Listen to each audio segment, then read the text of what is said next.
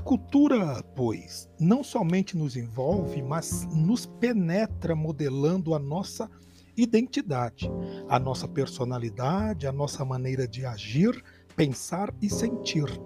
As estruturas da sociedade tornam-se assim as estruturas de nosso próprio ser. A personalidade do indivíduo vai emergir, portanto, não só do contexto social, mas de um contexto social específico.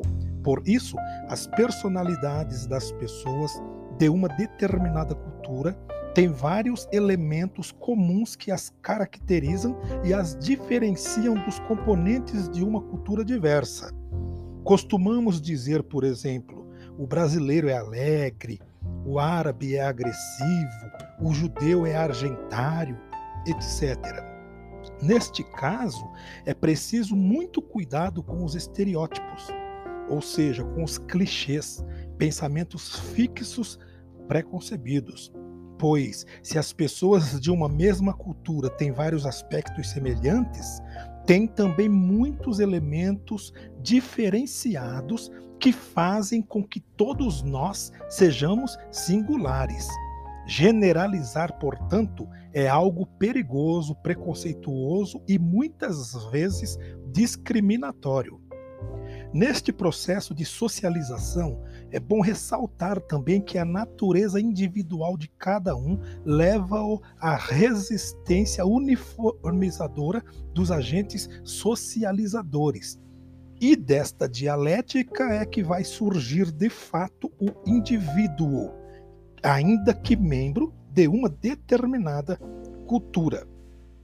A aquisição destas qualidades que estou comentando neste episódio são fundamentais para a aquisição de autoconsciência e autocontrole, sem os quais seria impossível a formação dos grupos sociais. A fim de que se dê a socialização, é necessário, enfim, que existam certos fatores caracteristicamente humanos.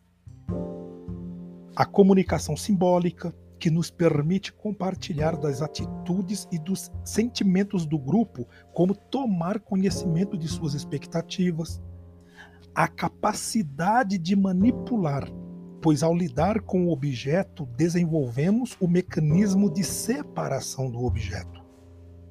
O sistema nervoso central complexo que nos permite raciocinar, prever, julgar, planejar, criar situação social, porque, como já vimos, só dentro dela vamos desenvolver as características humanas.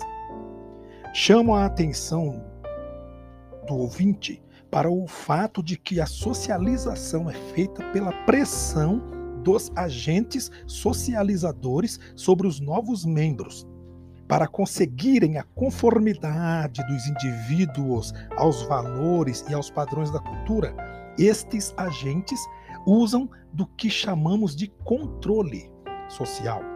E em seu processo de socialização, por exemplo, a criança deverá desenvolver a capacidade de depender de si mesma para controlar-se e até para castigar-se transgressões.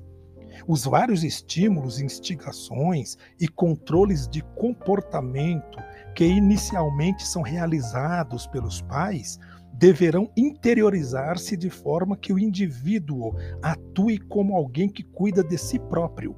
Essa interiorização das regras sociais implica a identificação, que inclui a imitação do comportamento, dos maneirismos e dos valores de outra pessoa. A identificação começa com uma dependência pré-estabelecida e tem como consequência, primeiro, o desenvolvimento da consciência moral, que inclui a aquisição de padrões morais próprios da cultura. Segundo, a resistência à tentação para sua transgressão. Terceiro, a perturbação emocional e o sentimento de culpa quando a transgressão é praticada. Quarto, a aquisição dos papéis e dos padrões de comportamento adequado ao sexo. Quinto, comportar-se como adulto, fazer trabalho de adulto, conseguir objetivos adultos. Evidentemente, em todo esse processo de formação da consciência moral, está presente o papel da aprendizagem através do, condicionamento.